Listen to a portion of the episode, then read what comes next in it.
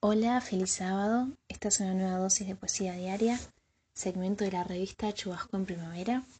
Mi nombre es Belén y voy a leerles un poema de Mary Oliver. Gansos salvajes. No tienes que ser buena, no tienes que atravesar el desierto de rodillas, arrepintiéndote. Solo tienes que dejar que ese delicado animal, que es tu cuerpo, ame lo que ama.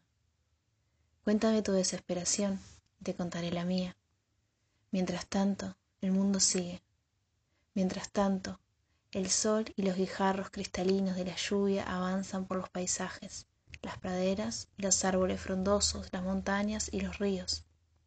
Mientras tanto, los gansos salvajes que vuelan alto en el aire azul y puro, vuelven nuevamente a casa.